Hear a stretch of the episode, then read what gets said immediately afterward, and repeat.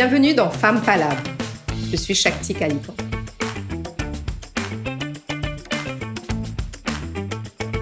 Je suis assise à mon bureau et je vous imagine en train de m'écouter dans votre voiture, dans le métro, dans le bus peut-être. Ou bien vous êtes chez vous ou en train de vous promener. En tout cas, merci d'être là. Aujourd'hui, c'est le premier épisode. Le concept est simple. Une femme en invite une autre pour une conversation sincère sur son parcours de vie, tant personnel que professionnel. Sur ce qui fait qu'elle est devenue celle qu'elle est aujourd'hui. Alors, pourquoi j'ai créé Femme Palabre ben Parce que la vie est rarement une autoroute. Et ce qui la rend si intéressante à mes yeux, ce sont ces chemins que l'on choisit. Nos détours, nos impasses, nos raccourcis parfois. Cette route, elle est unique à chacune d'entre nous. Et je suis vraiment curieuse de connaître ces chemins de votre paysage intérieur. Alors, Femme Palabre, parce que j'ai envie de m'entourer de femmes. D'écouter leurs choix, leurs doutes, leurs audaces. Parce que j'ai envie de leur donner la liberté de parler d'elles et qu'elles puissent se dire avec leurs propres mots. Parce que je pense aussi qu'il faut créer un espace pour que d'autres récits puissent émerger. D'autres manières d'être des femmes. Pour qu'on arrête de parler de nous à notre place. Parce que je crois aussi que nos histoires singulières disent quelque chose de profond sur la société dans laquelle nous vivons. Et puis, femme palabre finalement, parce qu'on est tellement plus que ça. Pour ce premier épisode, je suis très heureuse de recevoir Daniela Bastien. C'est parti Daniela, tu es ma première invitée. Je t'ai choisie parce que on se connaît depuis assez longtemps maintenant. Beaucoup d'années, oui. Beaucoup d'années, on a arrêté de compter. Et quand j'ai pensé à une femme palabre, merci, c'est-à-dire une femme qui, euh, qui m'inspire, qui m'intrigue, euh, où je me dis, mais qu'est-ce qui se passe dans sa tête? Euh, J'ai pensé à toi parce que tu, tu me fais l'effet d'une femme qui a refusé de choisir. Et ça m'intéresse de comprendre comment on, on crée un parcours de vie, un parcours professionnel. Est-ce qu'il y a même un parcours professionnel ou il y en a plusieurs? Est-ce que c'est un seul chemin? Est-ce que c'est plusieurs routes? Euh, mais quand je te regarde, et je vois cette femme qui est une artiste, qui est une professionnelle, qui est aussi en politique, qui est une mère de famille, qui est une amie, qui est une penseuse, je me dis, en fait, euh, elle, elle n'a pas voulu choisir. Donc voilà pourquoi tu es ma, ma première invitée aujourd'hui? Je suis extrêmement contente d'être euh, d'être la première invitée et puis de lancer surtout ce, cette chaîne, cette chaîne de, conversation avec, euh, avec des, des, femmes. Et euh, alors, je pense que tu as bien dit, j'ai refusé de choisir. C'est la première fois que j'entends ça. Parce que souvent, euh, on me dit que j'ai plusieurs cordes à mon arc. Et c'est la première fois que je, j'entends ça de, l'autre manière, c'est-à-dire que parce que j'ai refusé de choisir une voie. Euh, alors que les successful persons, d'après le super livre de Napoleon Hill, Think and Grow Rich, qui a été le livre de chevet de, de beaucoup, beaucoup de, de, personnes richissimes dans le monde, et il y a un chapitre où on dit euh, les successful persons financièrement, hein, ce sont des personnes qui ont choisi une voie depuis le départ et qui, et qui foncent dedans, et qui restent dedans, et qui euh, se perfectionnent, et qui, voilà, qui sont dans une seule voie et se perfectionnent et deviennent masters leur, leur, leur cheminement, quoi. Alors que, donc ça c'est la notion de succès d'un point de vue financier. Euh, et, et, moi, j'ai jamais voulu choisir parce que je pense que je ne sais pas choisir. je crois que je ne sais pas choisir. C'est-à-dire tu ne sais pas choisir dans le sens où tu n'as pas envie de te fermer des portes, ou bien parce que tu sais pas dire non, ou bien parce que tu te dis que ah mais tout mérite d'être vécu et enfin ça veut dire je ne sais pas choisir? Est-ce que c'est le choix. Euh, Je ne sais pas choisir parce que récemment euh, j'ai fait une j'ai fait une expérience assez particulière euh, j'ai essayé de réfléchir à mon premier souvenir. OK. Mon premier souvenir, ben, en, général, ça tourne autour de 3 ans, et, entre 3 ans et 4 ans, et moi, ça a 3 ans et demi. Mon pro, le plus loin que je peux aller, c'est, ben, en fait, ça a été, depuis des années, je suis en train de penser à c'est quoi son premier souvenir. Et récemment, euh, j'ai vu, en fait, mon premier souvenir, c'était le jour de la mort de mon grand-père maternelle. Et ma mère, j'avais trois ans et demi, et, je ferme mes yeux là, je vois la scène. C'est la première chose qui s'est imprimée, qui s'est imprimée dans, dans, ma tête, quoi. Et euh, donc, c'est un premier souvenir de mort, de fin de vie, et, et, je vois encore euh, mon grand-père maternel est mort dans, dans les bras de ma mère. Donc, je vois la scène, donc ça m'a marqué. Et étant enfant, à deux, à deux reprises, notamment à 5 ans et à 8 ans, à 5 ans, ma mère a failli mourir d'une de, fièvre rhumatoïde et euh, rhumatismale, pardon. Et mon père était tombé dans le coma avec un choc électrique quand j'avais 8 ans. Donc, je crois que 3 ans et demi, 5 ans, 8 ans, et ensuite, euh, et ensuite à, à, 10 ans, il y a euh, un 25 décembre, il y a une pote en métal qui tombe sur les, les, les, les jambes de mon petit frère. Et voilà. Donc, je pense que euh, petite, j'étais confrontée à la perte à la, ou à la potentielle perte de gens qui me sont proches. Et je crois que ça m'a donné une niaque de vivre et de, et de me dire, un, euh, tous ceux que j'aime peuvent partir n'importe quand et donc je ne peux compter que sur moi-même. Et donc, euh, qui arrive à l'âge adulte avec tout ce qui s'appelle les, les, trust issues, etc. Parce que, à the end, comme si, in fine, j'ai du mal à faire confiance à n'importe qui. Donc, euh, et ce, ce sentiment de, de, pouvoir perdre la vie, en fait, m'a amené à, à, vouloir, à vouloir explorer tout ce qu'il y a. Et ça commence avec, euh, depuis, depuis jeune. Euh, à 13 ans, au lieu d'aller flirter à la gare de Rosille, ben, je traversais la rue, j'allais dans les syndicats où j'attendais mon père euh, et je discutais avec les syndicalistes et je découvre la chose politique. J'ai la conscience politique. En même temps, j'apprends à jouer à la ravane au sein du groupe Abin. J'ai 15 ans. Donc, euh, il y a d'autres notions qui viennent à ce moment-là. Il, y a la notion de, transmission qui arrive. Il y a la notion de... Euh,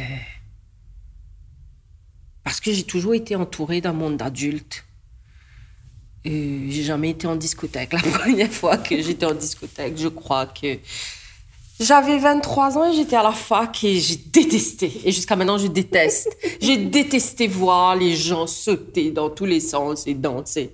J'ai jamais, je me suis jamais euh, sentie proche des jeunes qui vont dans les discothèques.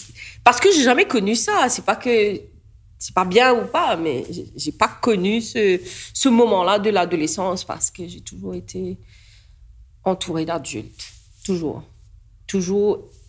J'ai eu très, très peu dans mon adolescence, j'ai eu très, très peu d'interactions avec, euh, avec des jeunes de mon âge. Et à un moment donné, j'avais même des clashs avec ma mère parce que je m'habillais comme, comme les femmes euh, du mouvement Libération Femmes. Elles étaient habillées comment Avec des longues jupes. Ah, je vois, en, peu en mousseline. J'ai encore ces jupes. avec euh, des quotas, avec des châles que j'ai toujours jusqu'à maintenant, avec des grandes chaînes, des grosses boucles d'oreilles. Et donc, moi, j'avais, j'avais pas les, on m'avait pas pincé les oreilles étant enfant. Donc, euh, j'avais des clip-ons? Non, non, j'avais des chaînes, mais énormes, quoi, qui tenaient comme ça, là. Des chaînes et des châles, des longues jupes, tout le temps des savates. Oui, et ma mère me disait, habille-toi comme une jeune fille de 17 ans tu fréquentes trop ces vieilles euh, neurasthéniques, trop féministes. Qu'est-ce que c'est, trop féministe? Et euh, j'ai pas changé. Donc j'étais entourée d'adultes. c'est intéressant parce que dans ce que tu dis, justement, on n'a pas l'impression que finalement, enfin, j'ai pas l'impression que tu aies changé tant que ça depuis tes, tes 17 non, ans. j'ai pas changé. En fait, euh, je suis comme je suis depuis que j'ai 13, 14 ans, depuis que je bah, depuis que j'ai rencontré des syndicalistes, euh, j'ai appris à jouer à la ravane euh, et, et, et, et, depuis que j'ai découvert aussi euh, la poésie qui peut se dégager de notre langue maternelle, du créole mauricien. Et j'ai pas changé. J'ai, fondamentalement, j'ai pas changé. Et qu'est-ce qui, tu penses, t'a mis sur ce chemin-là? Bah Parce que euh, je, je me dis que la vie est courte et que, et que je peux mourir n'importe Je peux mourir à n'importe quel moment et que la vie peut s'arrêter brutalement. Et je crois que ça, c'est un inner contract que j'ai dû faire avec moi euh, à, à, 5 ans ou à 8 ans, ou à ces moments où j'ai failli perdre soit ma mère, soit mon père. Et c'est un contrat peut-être que je, je me suis... J'ai fait avec moi-même. Euh, que ça peut finir vite et brutalement. Et que donc, donc il faut, il faut, il faut, pleinement? il faut prendre tout ce que la vie a à te donner. Et ne pas avoir peur aussi. Je crois que euh, la peur,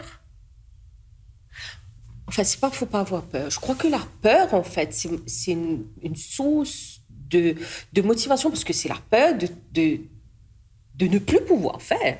Donc, quand tu as l'occasion d'en faire, ben, tu en fais. Peut-être trop, peut-être pas assez, mais tu en fais, quoi.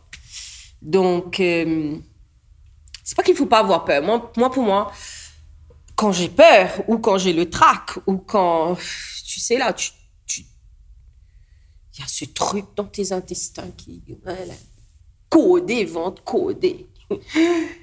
euh, c'est là où I thrive in chaos, quoi et que j'ai peur et que. Euh, et c'est ça qui me. Qui, qui, fait que. Mais j'aime tout ce que je fais. C'est pas, c'est pas que je le fais à moitié. Et d'où, depuis mon adolescence, euh, mon énorme souci à dormir. Oui, c'est ça. Tu dors très peu. Je dors très, très peu. C'est vrai. C'est comme ça depuis 30 ans, quoi. Et je me rappelle, j'avais 14, 15 ans. Je marchais dans la maison. La maison n'était pas grande, donc on m'entendait. Tout le monde m'entendait quand je marchais. Et je me parlais, quoi. Et je me rappelle un jour, mon père s'est réveillé. Il m'a dit Tu sais quoi euh, Il faut que tu utilises correctement ces moments de sommeil. Que tu demandes où tu n'as pas sommeil. Assieds-toi, écris, lis on n'avait pas Internet, on est en 92, 93 là. s'il y avait Internet, s'il y avait Facebook, s'il y avait les smartphones, j'aurais appris tellement de choses sur YouTube, les tutoriels de machin. Mais non, il n'y avait pas ça. Peut-être tu aurais scroll aimlessly. Aimlessly, oui, peut-être. Donc, euh, je me rappelle avoir euh, demandé à, à, à Jack Pislal des livres à lire. Et puis, parce que les livres qu'il y avait à Charles Baudelaire, euh, pour mon âge, c'était quand même, je sais pas, la bibliothèque rose, tout ça, je ne pouvais plus. Et, euh, et donc, mon père m'avait dit, cherche des livres, lis, écris, écris tout ce qui se passe par ta tête. D'où le début où je, c'est le début de mes, de mes centaines maintenant de, de journaux, de, j'ai des des cahiers énormes de toutes mes pensées. et euh, que je commençais à lire aussi. Et donc, je peux passer quand même une nuit à lire si je pas sommeil. Et je sais que je sais que à un moment donné, si je dors très peu, trois jours à la suite, euh, le quatrième soir, je peux dormir 12 heures. C'est-à-dire que c'est pas que je suis insomniaque et que je fais mal à mon corps, c'est que je respecte au contraire mon, mon cycle et que je sais qu'à un moment donné, euh, il se peut que j'ai des week-ends où je j'éteins tout. Euh, j'envoie ma fille chez mes parents et, euh, et je reste à l'intérieur, je ferme tout, je donne à manger au chien et je dors. voilà. Mais quand je dors pas, je fais des choses qui sont... Je crée beaucoup, j'écris, je crée et j'écris. Ouais. Et je rêve, quoi. Je rêve éveillé. je rêve à des. Ah, je rêve à tellement de choses. Euh, quoi, tu t'assois dans ton salon? Oui, dans le noir. Ouais. Et tu. c'est mon activité préférée chaque thé. Tu te mets là et tu regardes le mur et juste tu penses? Oui. Hmm. Oui, oui. Je suis. Il n'y a pas de téléphone, il n'y a pas de livre, il y a. Je suis juste euh, assise dans le noir. J'aime bien parce que quand il y a la lumière, euh, il y a les lézards, tu les vois. Je déteste. je peux plus voir les lézards, donc là, je ne les vois pas. Euh, et je peux m'asseoir 4 heures, 5 heures. Là, juste là, j'ai ma bouteille d'eau et je suis juste en train de m'adonner à des rêveries. Voilà, j'adore. Ça aussi, ça crée, je pense, un équilibre dans la vie réelle, la vie concrète, où il faut deliver, où il faut travailler. Donc j'ai ces moments la nuit, parce que le calme de la nuit est tellement, oh, tellement apaisant. C'est, ça pose, ça pose tes pensées. Mais de l'autre côté, je peux aussi aller dans tous les sens peux aussi aller dans tous les sens. Je perds parfois le sens des réalités et des besoins réels. Mais il y a des personnes autour de moi qui arrivent à me dire Hé, n'oublie pas que tu as ça à faire. Donc, ça arrive. Voilà. Alors, euh, tu as choisi plusieurs mots aujourd'hui et c'est vrai qu'il y en a que tu as déjà utilisés, même juste en parlant comme ça. Mais ces besoins dont tu parles, de la vie réelle, de la vie concrète, tu as choisi, le... enfin, c'est pas vraiment toi qui as choisi, c'est moi qui ai choisi pour toi le mot adulte. Mais peut-être parce que aussi quand on s'est rencontrés, on, était, allons dire gentiment des jeunes adultes. Mais bon, on était un peu des puppies. Oui. Et, euh, et ça fait longtemps. Qu'est-ce que c'est euh, Est-ce que tu es devenue une adulte? Entre-temps Et est-ce que... À bientôt 42 ans, j'ai encore beaucoup de mal parce que des fois, euh, quand je... Quand je vois des appels à contribution, des trucs artistiques, je dis, ah, c'est super sympa, c'est sympa. Et puis je regarde euh, âge 18-25. Moi aussi, j'ai vu un truc là sur les jeunes, là, c'était jusqu'à 30. Je oui, oui. et, je me dis, mais, mais, mais, mais, mais, mais je veux. ok, je, suis plus jeune, quoi. Et, et puis, j'ai des claques comme ça en ce moment où je rencontre des jeunes femmes qui sont justement dans la vingtaine ou début trentaine, avec qui j'ai des discussions extraordinaires. Et à un moment donné, euh, la femme en question me dit Mais tu sais, j'aurais adoré que dans 10 ans, je sois comme toi, quoi. Aïe Je, vais être toi quand je grandis. Oui, comme si je me dis Ah ben non, on est en train comme si de discuter en one-to-one, là. On est en train de discuter euh, comme pire. Ouais. Dans ma tête, c'était ça. Et non, non, comme si je me vois dans 10 ans en train d'avoir les mêmes challenges que toi. Et là, tu deviens. Je crois pas que c'est une décision d'être adulte. C'est les conditions autour de toi font que tu te dis, OK, je suis adulte. Je crois pas que c'est un choix. C'est ça, je crois que c'est... On se rend compte à un moment donné que, ah ouais, ben en fait, c'est arrivé, ça y est. Ça y est. OK, tu as des cheveux blancs, beaucoup, d'un coup, qui arrivent. Et puis, tu as des douleurs que tu n'avais pas avant. Et tu te dis, ah, j'ai des... Mais adulte ne veut pas forcément dire vieux. Hein? Exactement. Non, mais c'est ça.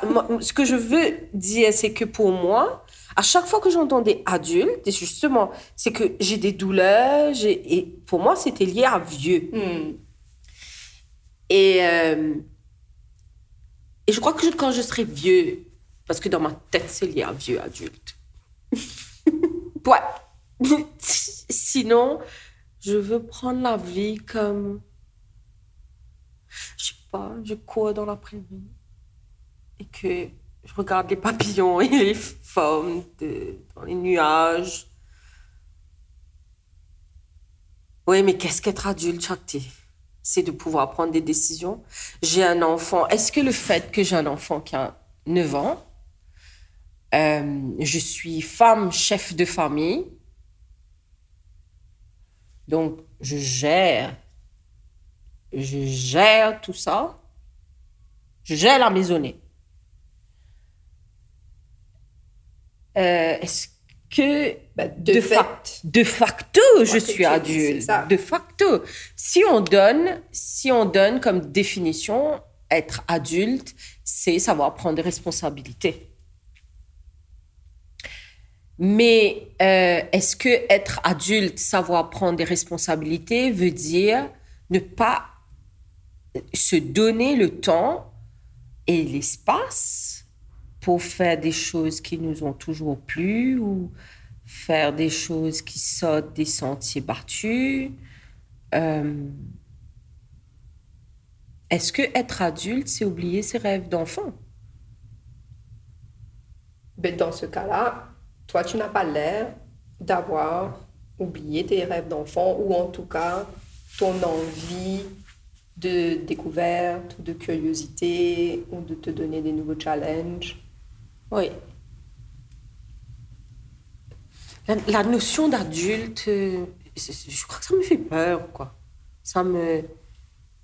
Euh, non, ça me, ça me comme si j'ai l'impression que ça me bloque. Hmm. Ça me bloquerait si je pense ah ok, à partir de maintenant, il faut que je sois adulte dans le sens de... Parce que les responsabilités, je les prends. Les responsabilités, je gère euh, ma famille, quoi.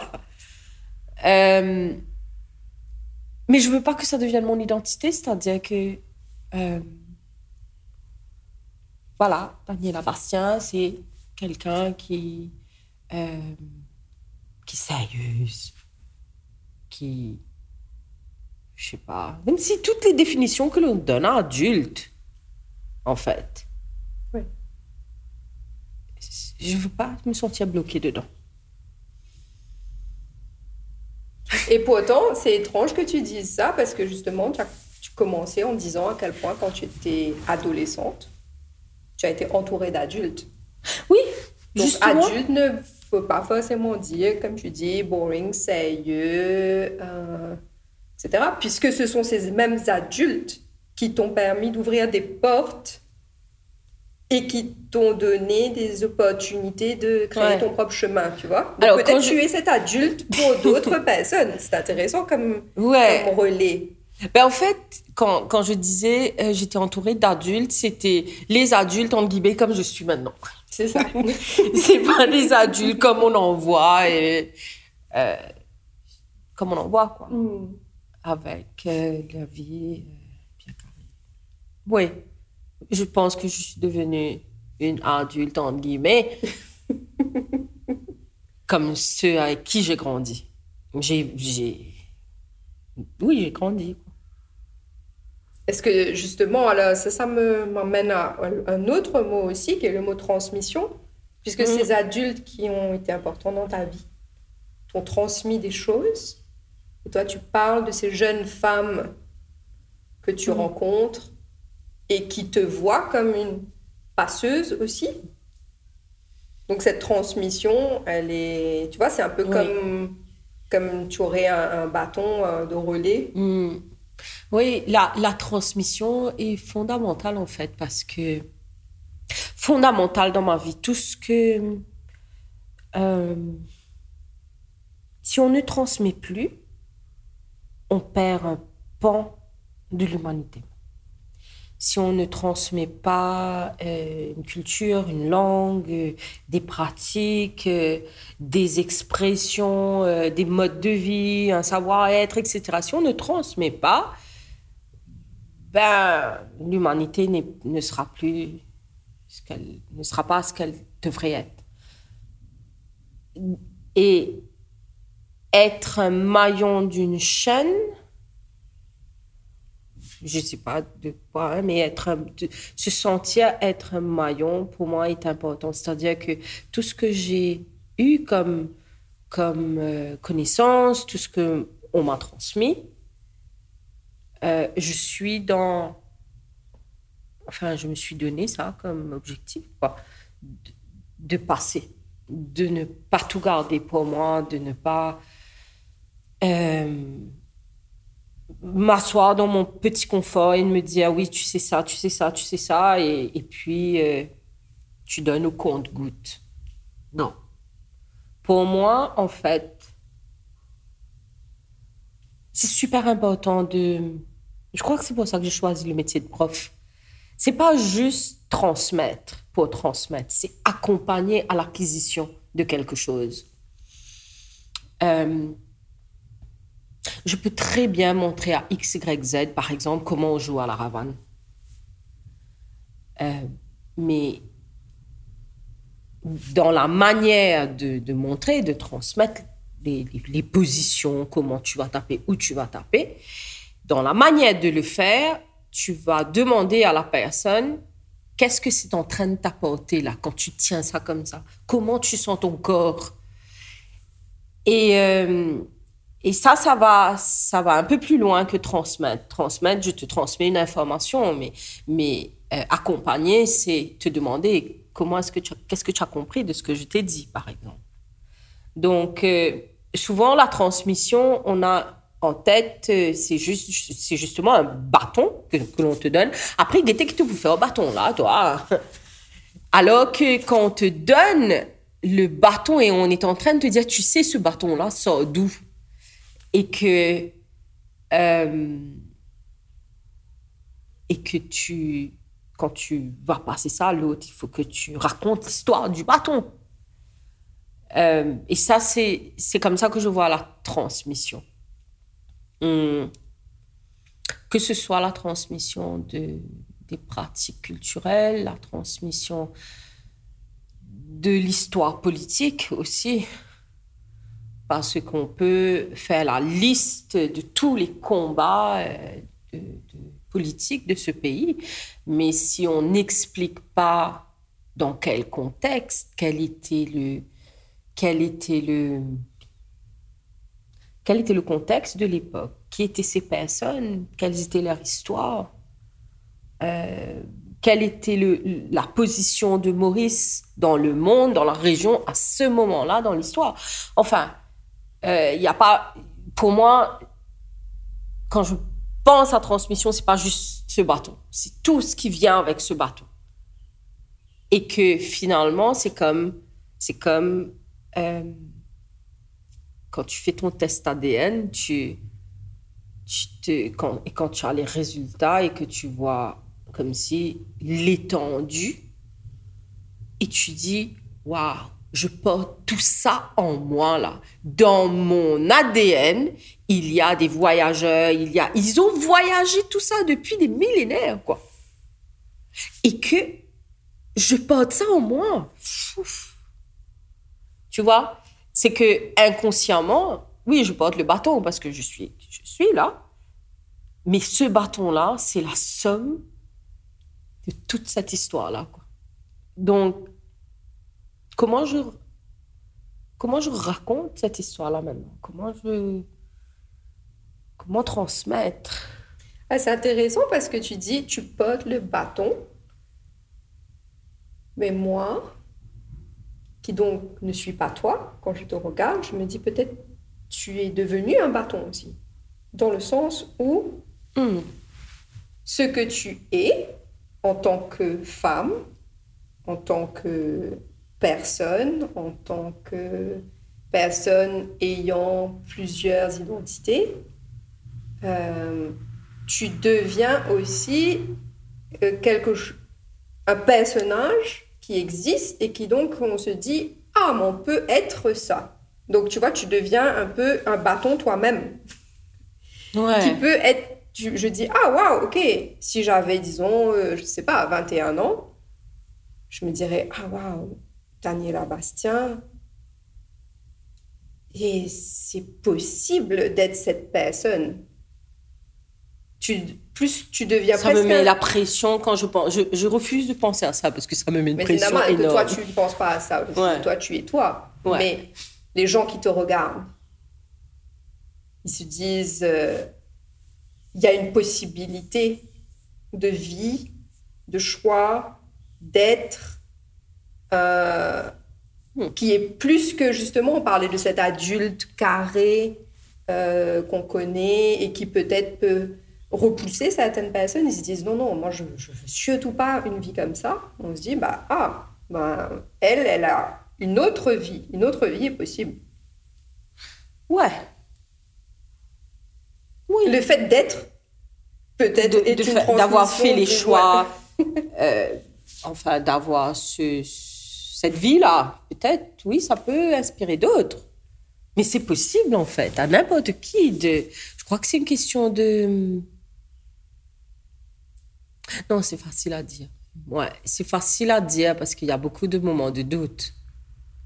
Je crois que c'est c'est facile à dire oui, je peux être comme elle, comme XY. Euh, mais il y a des gros moments d'angoisse et de doute. c'est le, c'est comme euh, j'ai lu, euh, j'ai vu passer quelque chose euh, en montrant un arbre, en disant que aussi grand et c'est tellement vrai, ça a résonné en moi, aussi grand euh, est l'arbre, c'est-à-dire avec des grandes branches, des mhm. feuilles, etc. Aussi profondes sont les racines, c'est-à-dire qui ne sont pas vues, qui ne... Voilà, aussi profondes sont les racines. Et je crois que euh, plus euh, tu es quelqu'un de visible, euh, sur beaucoup de plateformes, que justement euh, les gens peuvent dire ouais, je peux choisir d'avoir une vie comme elle. Et plus les racines sont profondes, c'est-à-dire les angoisses, les moments de doute, le imposter syndrome, euh, les gros moments de, de se dire, mais justement, sois adulte. Fais un plan là, ouvre une fiche Excel et décide d'être adulte. Et puis, oui, il y a des gros moments, mais, mais je crois que ce qui est le plus fort, c'est justement ben, la brise dans les branches et dans les feuilles. mais qu'est-ce que tu fais quand tu viens de ces moments de doute? Qu'est-ce qu'est-ce qui t'aide à sortir de ce doute ou à répondre à la question ou à calmer la- l'angoisse euh, pour, pour dépasser ça et avancer? Euh, J'écoute les voix dans ma tête. Qu'est-ce que tu dis? Elle me... puis, J'écoute la conversation. J'écoute, c'est comme si je me démultiplie dans ma tête et, j'écoute la conversation qui se déroule. Ça a l'air, ça a l'air comme si euh, les gens qui vont écouter ce podcast là vont se dire elle a une pathologie mentale. non, non, non. C'est que euh, pour me calmer, ça aussi, c'est depuis l'enfance, hein, pour me calmer, je me mets à avoir des conversations avec les multiples moi dans ma tête. Et, euh, et puis, je viens à la raison, entre 10 000 guillemets, je viens à la raison. Ça change, je ne sais pas c'est quoi la raison, mais je reviens normal. Qu'est-ce que c'est? Normal Je ne sais pas non plus. Mais euh, les angoisses disparaissent. Ou ce sont les moments où je peux m'asseoir pendant cinq heures et réfléchir et Euh, donc, c'est quand même euh, proportionnel, c'est-à-dire toute la partie visible et toute la partie, justement, qui n'est pas visible. Et que, et que tu te sens fragile. Tu te sens fragile parce que euh,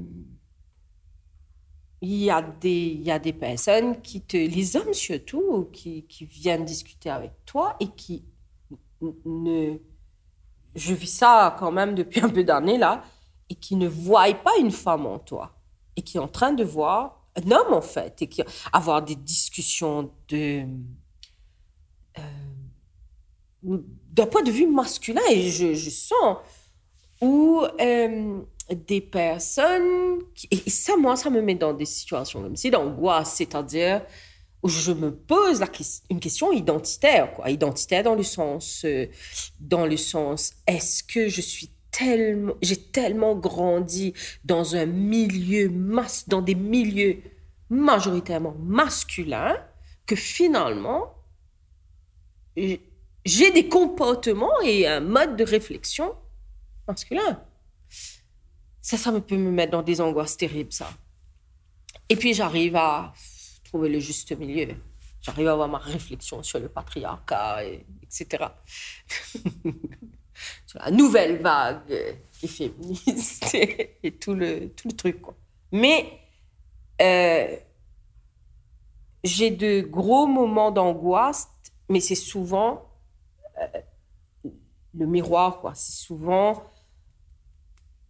euh, mes interactions avec d'autres personnes et ce que je perçois. C'est pas forcément ce que les gens disent, euh, mes perceptions. Je crois que je suis quelqu'un d'hyper sensoriel et quelqu'un qui a la perception un peu trop ouverte et que je perçois les choses je ne sais pas si on peut le dire comme ça, mais au niveau moléculaire, quoi. Euh, les simples interactions, des fois, je perçois comme des choses qui m'agressent, en fait, alors que tout a l'air clean, tout a l'air propre, tout a l'air... Mais ma perception, comme si le... Oui, je le sens à l'état moléculaire, je, je, je sens pas bien. Et puis, voilà, puis ça, ça se règle dans ma tête. Et puis quand je rentre chez moi et je pense à ma journée, et là, les, mes perceptions, c'est ce qui me... Euh, c'est mon plus dark side, s'il faut le dire. Quoi. Ouais. Et souvent, mes perceptions sont justes, et c'est ça qui est grave, en fait. Parce que j'ai j'ai mis le doigt dessus. Mm-hmm. Et quand je mets le doigt sur quelque chose et que j'ai perçu ça, hein, et là commence l'investigation pour savoir est-ce que j'avais, est-ce que cette perception, elle était réelle. Et aujourd'hui, dans ma vie, dans ma vie, dans tout ce que je fais, euh, c'est motivé par cette perception. C'est, c'est triggered euh, dans et jusqu'à maintenant, ça ne m'a jamais, jamais mis sur une fausse route. Jamais. Euh, donc, dans la vie d'adulte, j'ai des réunions avec des chefs d'entreprise, etc., avec quatre ou cinq personnes. D'un coup, le truc arrive. Je perçois qu'il y a un problème que personne ne veut dire, que personne ne veut mettre les mots dessus. Et là, je perçois ça, hein, et, et là, je commence à poser des questions au fur et à mesure. Et à un moment, boum, quelqu'un finit par dire ouais mais il y a un truc qui m'a toujours dérangé, c'est ça, ça, ça. Et dans ma tête je dis yes, you've earned your day. Mm. Et c'est ce processus entre la perception, c'est pas que j'ai la perception de quelque chose et que j'agis tout de suite. Non, s'il y a ce, petit à petit, comment est-ce que je, de cette perception, comment arriver à, à, quelque chose qui est dit, qui est réel. Euh, Donc c'est important pour toi le fait qu'on puisse dire le non-dit Oui, c'est super important. D'avoir les mots justes surtout et de d'avoir les mots justes. Pas juste dire pour entrer en conflit, mais dire pour justement avoir sa place dans le monde, avoir la place dans le groupe dans lequel on est, avoir, la, avoir, avoir sa place.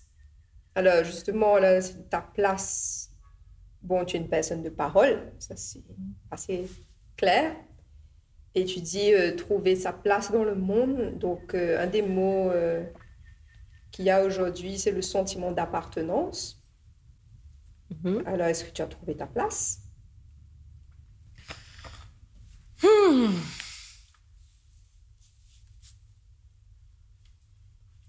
J'ai trouvé ma place dans la croisée. tu sais, là où on coupe banane. Mais il faut surtout pas traverser ça. C'est que coupe banane et na coco et na conf.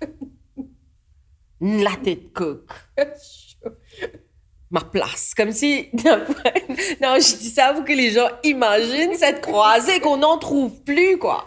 Ah ben, il faut que tu viennes près de chez moi. On en trouve encore. Ok. En fait, euh, ma place, en fait, c'est un croisement.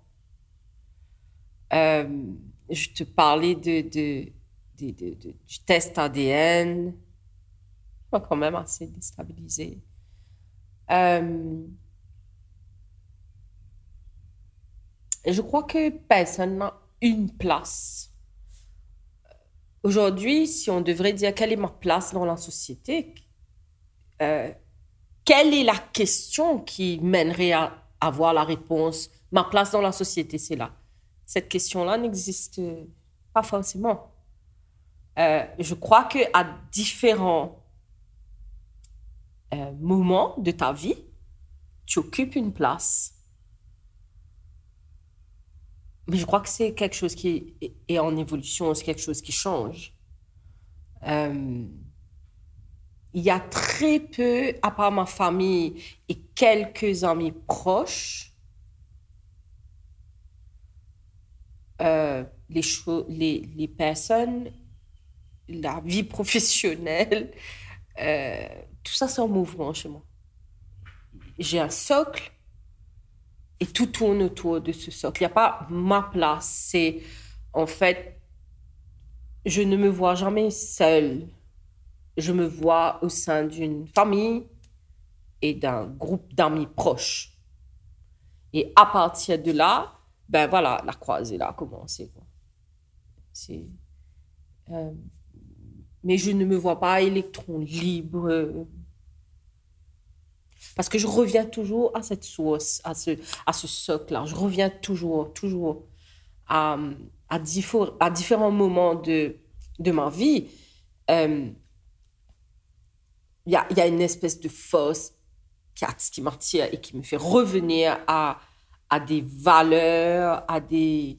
Ça peut ne pas être les personnes, mais des valeurs, à des, à des histoires, à des... Euh, à ce socle-là. Je crois que je suis bien grounded dedans. Euh, par exemple, mais j'ai grandi à Caen-le-Vieux et, et, souvent, donc les personnes de, la rue, ma rue, quoi, mes parents habitent toujours. Euh, la dernière fois, j'ai discuté avec une dame qui est quoi, plus âgée que moi. Euh, et, elle, et elle me vous voyait. Elle m'a toujours tutoyé. Et puis je regarde, je dis, mais où peut, vous voir moi là? Il dit moi, oui, c'est qu'il faut que vous voir moi? Il dit moi, non, mais vous connaissez un grand du monde. Hein? Qui dit ça? Il dit que un grand du monde. Il dit moi, non, on trouve vous dans le journal, nous dans la radio. Dis non, pas ça, dire mon grand monde, connais mon parent reste là, mon grand dilemme, toujours que ça, moi, moi, pour vous voir, ou pas vous voir, moi.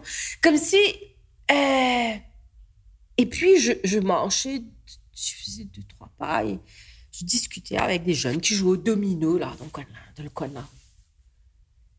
Et, puis, je me suis assise euh, sur, mes, sur mes jambes, là, parce qu'on s'assied comme ça en bas de la rue. Et là, tout le monde qui passait dans la rue me regardait d'un air et tout ça. Je me suis dit, OK, maybe that's not something that you should be doing. Donc, euh, tu te lèves et tu pars. Après, je me suis dit, mais non. Et donc, la conversation dans ma tête est intense, là.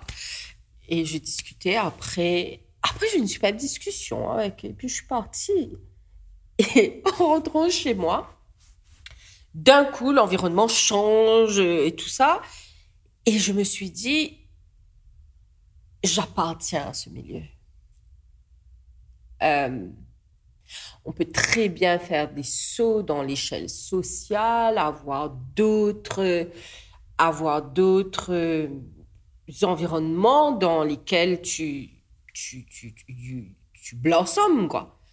Euh, tu peux très bien parler à, à être dans n'importe quel environnement, mais si je dois retourner à un lieu où je me sens secured, où je sais qui je suis et que l'on que que l'on puisse me connecter à ça, c'est dans le milieu ouvrier, c'est où j'ai grandi.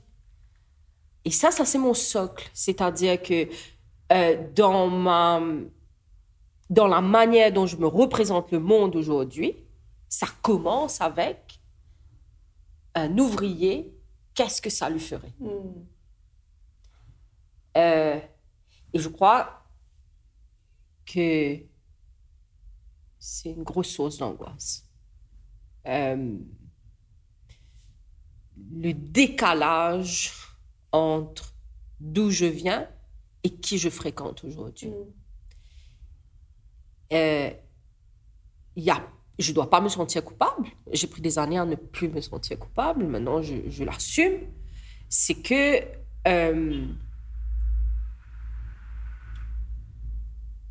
c'est beaucoup, je ne peux pas mettre de mots justes dessus.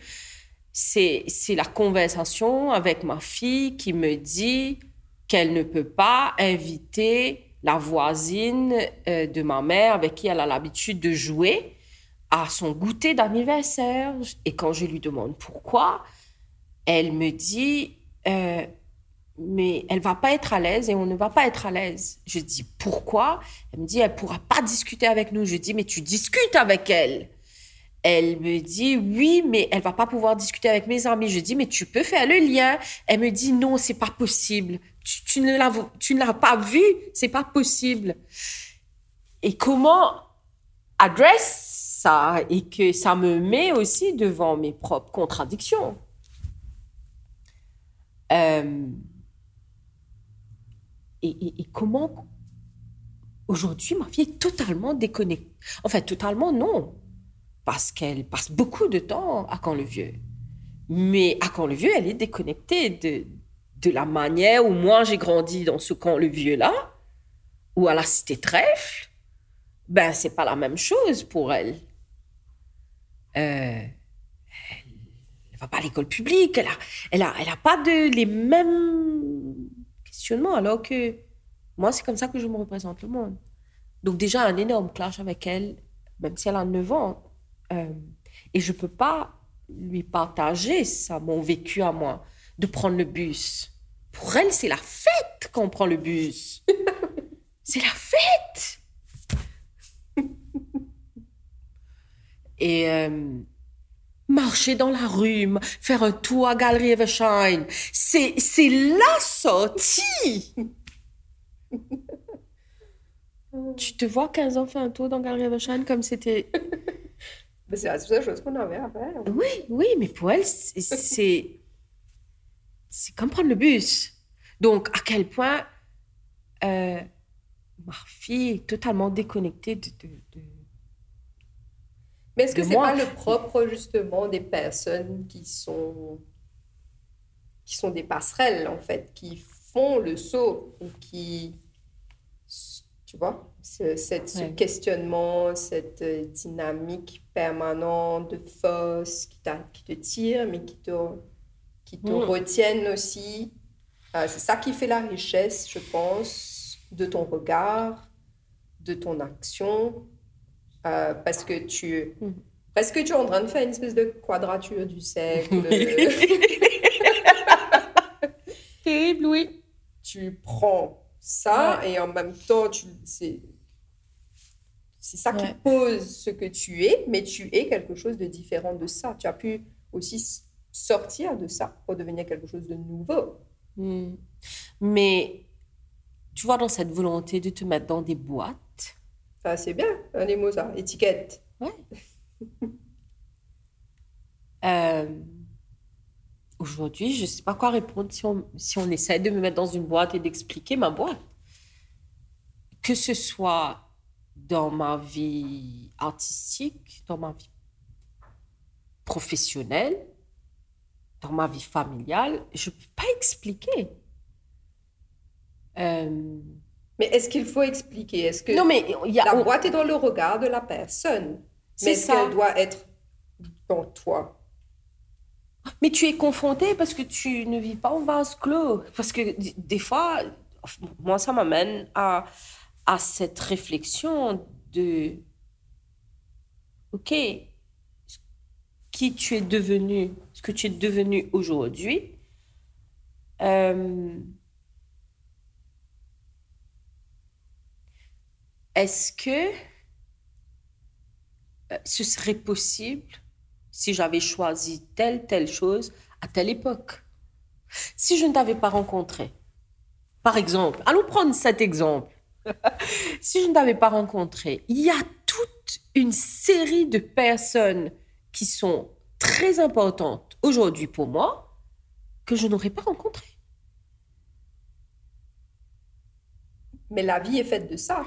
Justement, et si par exemple j'avais décidé de ne pas aller jouer à la Ravana, il y a toute une série.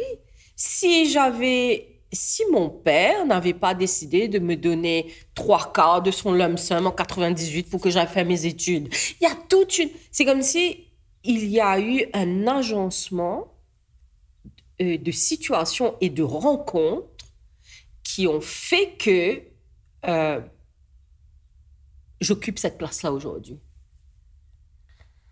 Et que ce soit en politique, que ce soit dans ma vie professionnelle, que ce soit dans ma vie artistique. Quand, quand à, à, à 16, 17 ans, j'ai cette réflexion, mais vraie réflexion sur la langue créole, et que quand, quand je vais faire mes études, euh, je vais faire la littérature française pure et dure, là. 16e, 17e, 18e, rien de langue créole. La gare de Michel. Oui, la gare des Michards, justement. Et euh, un jour, dans un couloir, je croise dans un cours qui était horrible, qui s'appelait Praxématique. euh, J'entends la voix magnifique de Carpana Marimoto. Si je n'avais pas croisé ce prof, jamais je m'aurais j'aurais été intéressée par l'analyse des textes créoles, alors que j'écrivais déjà en créole et, que j'adorais les textes du groupe Abin avant la période Timamite. Euh, et, tu vois, c'est, une constellation de rencontres et j'ai grab. Et c'est, en fait, quand la chose arrive, je me dis, P, nugget divan derrière, à gauche, à droite, en bas, là-haut, foncez.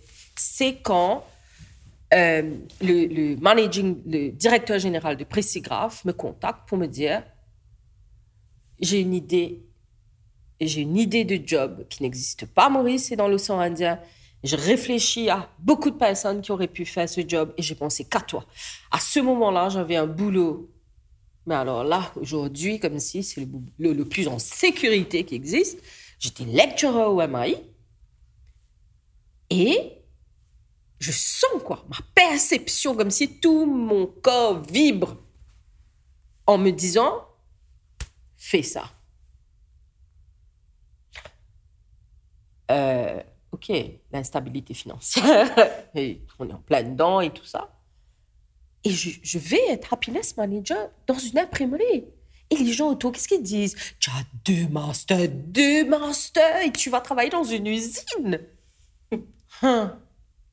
Tu quittes un boulot comme le MAI, comme in the academia. Tu es universitaire, quoi?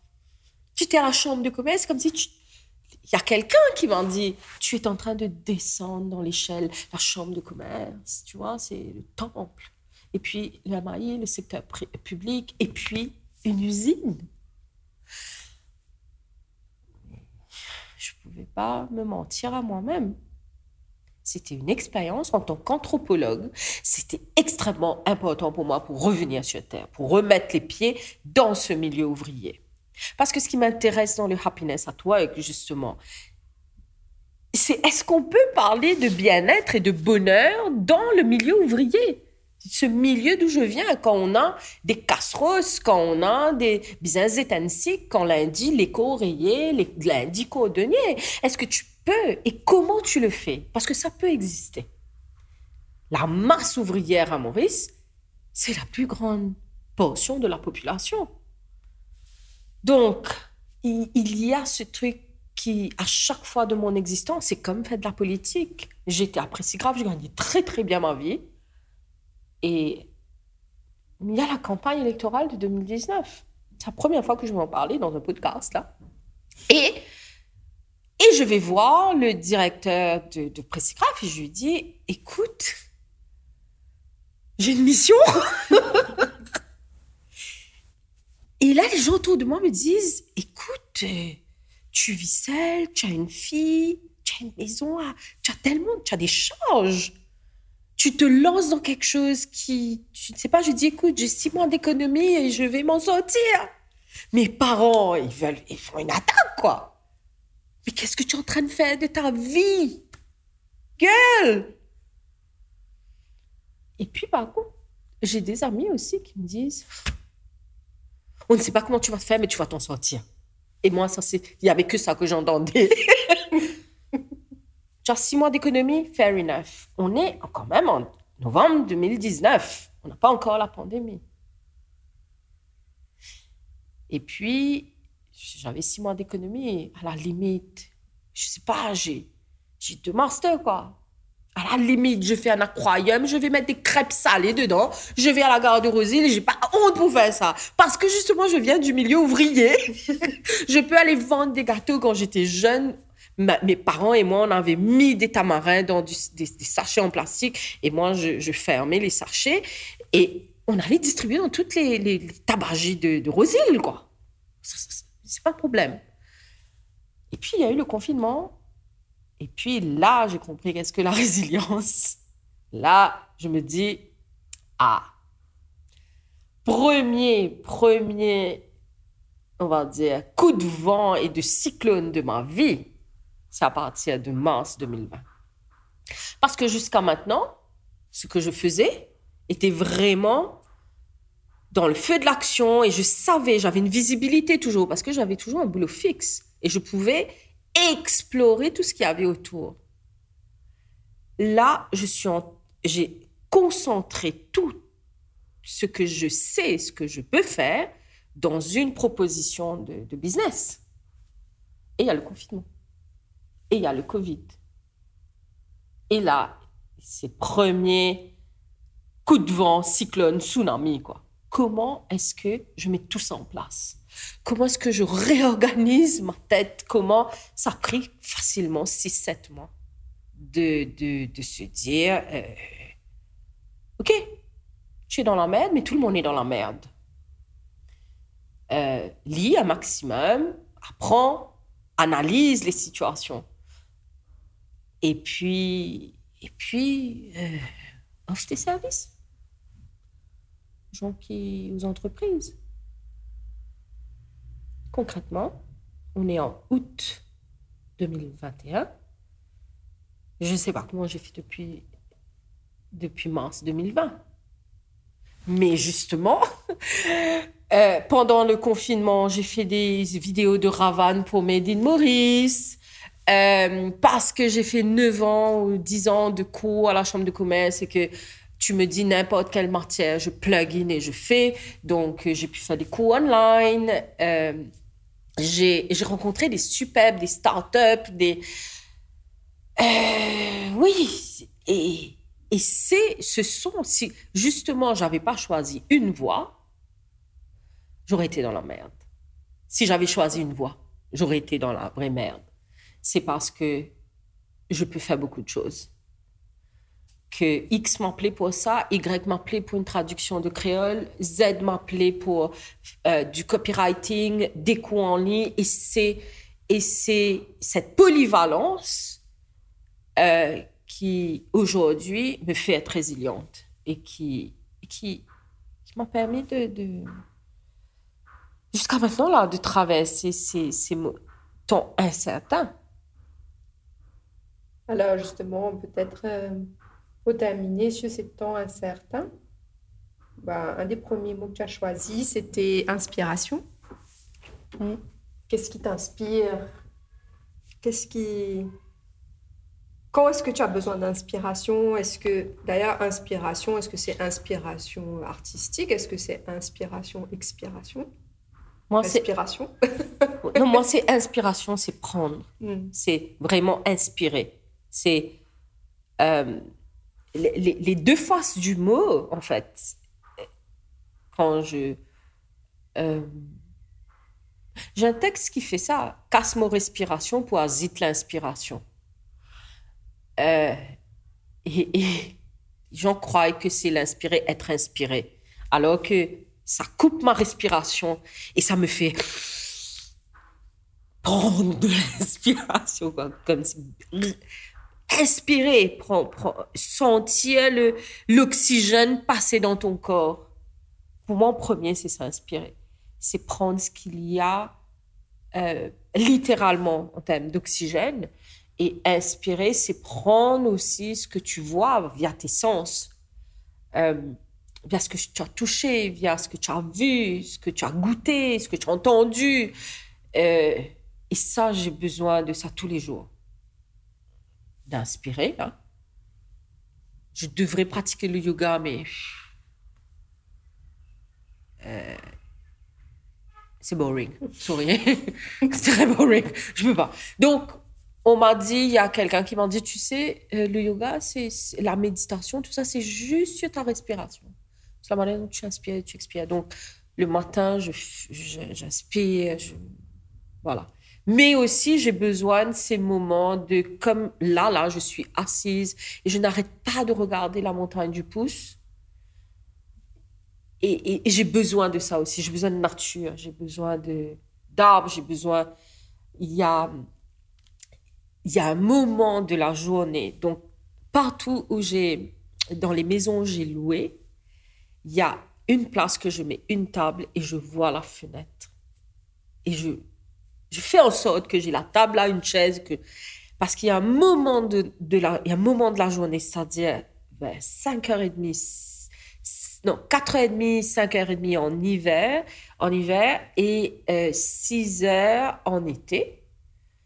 Tu as une couleur, tu as une mélancolie, tu as, tu as les, les, la lumière du ciel, les derniers rayons de soleil, les oiseaux qui vont se coucher. Tu as une couleur, comme si ça me met dans un état. Je peux même pas expliquer ça. Ça, ah, je peux pas expliquer. Je peux pas expliquer. Ça me met dans un état de, de fébrilité, de mélancolie, d'excitation, de juste à ce moment-là de la journée. Et ça, ça, c'est mon inspiration. Merci, Dani. Merci, Shakti. J'espère que cette écoute pourra nourrir votre réflexion, adoucira votre regard sur celle qui vous entoure et surtout vous donnera envie de croire en vous. Merci Daniela d'avoir partagé cette heure avec moi. Femme Palab est produite par l'Époque Studio avec le soutien de l'IFM, l'Institut français de Maurice, que je remercie et grâce à qui cet épisode a pu voir le jour. Rejoignez-moi sur notre page Instagram Femme Palab. J'adore lire vos commentaires, vos idées, vos coups de cœur ou vos coups de gueule parfois. Je vous donne rendez-vous le mois prochain. Daniela invitera Joanne Chavry, sa femme Palab.